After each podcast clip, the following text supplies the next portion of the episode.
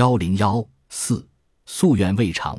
我和范静怡最后一次见面是二零零五年七月十九日，是因为农村八季而见面的。当面聆听范静怡的教诲，清楚地了解她曾想建立中国特色社会主义新闻调查研究理论体系的愿望。老范到清华大学当新闻传播学院院长后，很重视学生对中国国情的研究。他把学生李强写的农村调查直接寄给温家宝总理，引起温家宝总理的重视。六月十六日，《人民日报》在一版突出位置刊登了温家宝总理的这封回信，并分八个部分选登了李强的农村调查报告。这件事在《人民日报》头版刊出后反响很大。我写了一封信给老范，认为这件事值得好好抓一下，在新闻界推一推。并就新闻教育的办学方向提出我的看法，老范很重视，主动打电话给我，让我到北京去与他聊一聊。这是一个星期天的下午，天下着大雨，我与胡颖一起到茶馆，老范一会儿便到了，他是步行过来的，在万寿路部长院附近的一个茶馆见面，在交谈中了解到这件事的来龙去脉。他首先声明不吃饭，只喝茶。于是我要个五百元一壶的明前茶。老范说：“李锦，你个老土，北京的高价茶多是包装好，里面是一个样的，就是这个。”他点了壶五十元的。胡颖劝说：“就听老范的。”温总理的信是这样写的：“敬义同志，三月卅日的信及所附李强乡村八记早已收到，持付为欠。乡村八记是一篇有内容、有建议的农村调查，既是真切。”细致生动，读后让人了解到农村的一些真实情况，给人以启示。一位二年级的大学生如此关心农村，实属难得。从事新闻事业，我以为最重要的是要有责任心，而责任心之来源在于对国家和人民深切的了解和深深的热爱。只有这样，才能真正做到用心观察、用心思考、用心讲话、用心做文章。我看过这篇调查报告，因为它出自一个心灵纯洁的学生之手，反映的农村情况是朴素、客观而真实的。但它肯定不会有证言室、研究中心之类的官方机构做的调查系统周密。是什么东西最有可能打动温总理呢？是这篇调查报告透露出来的这位同学的社会责任心和对农民的同情心。我在七月六日写信给老范。强调的是在新闻教育中建立社会主义调查研究体系问题。老范告诉我，你写的这封信已经转给刘云山看过了。在我们喝茶期间，他又当面给刘云山部长打了电话，说起这个典型，把我的意见又讲了讲。刘部长态度很好，说是与你熟悉，农村改革初期你是很有名的。刘部长非常重视新闻宣传的调查研究问题。然后我们专门就新闻宣传的调查研究问题讲了很久。老实说，对于当代新闻教育，我是不投赞成票的。一个突出的感觉是言必称美国，过于强调传播技术，而忽视了对中国民情国情的研究，忽视了对唯物论反应论的研究。我认为这容易弄错方向。包括对清华大学的新闻教育，我也毫不留情地提出自己的批评意见。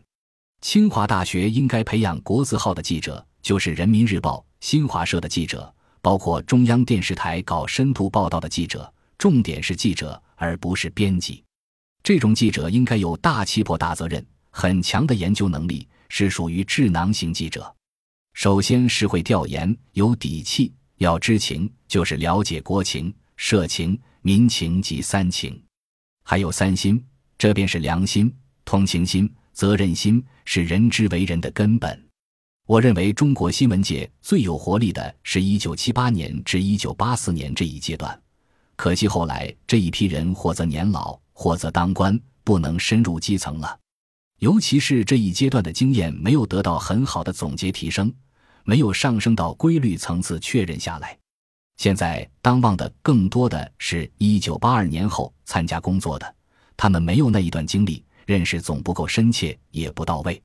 再后来从国外回来的博士，一下子钻进方法论、技巧论里去了，对唯物论、反应论不够重视。我们急需建立社会主义新闻调查研究理论体系与新闻发现学的理论体系。老范深表赞同，忧戚之心溢于言表。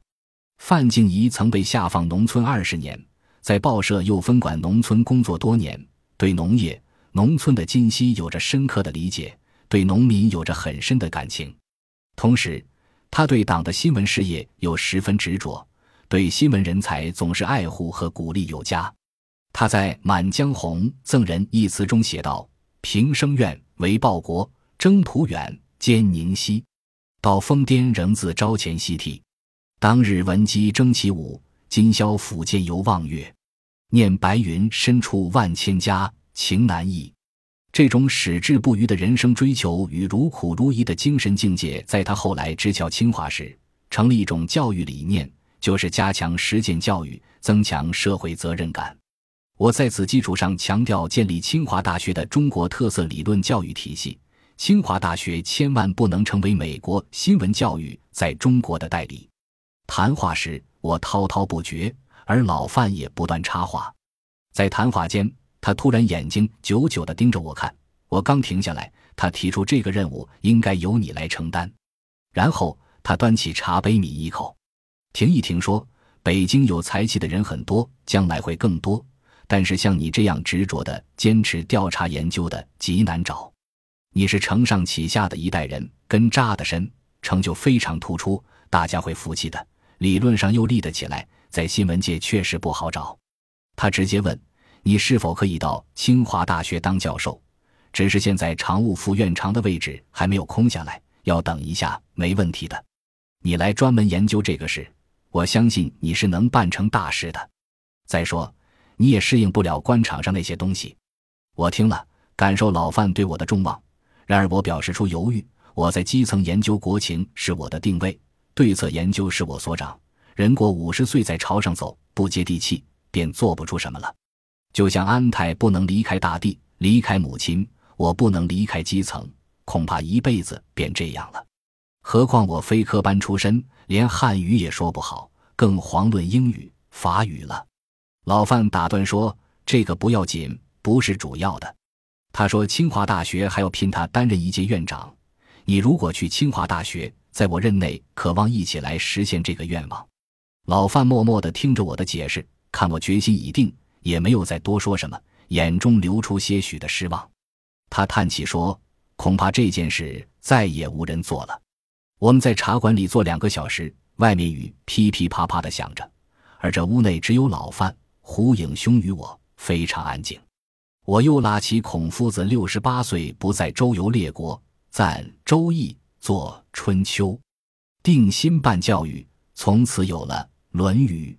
老范谈笑风生，说不尽的话。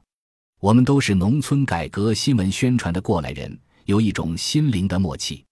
谈论的话题中心更多的是新闻调查研究的教育理论体系和新闻发现学。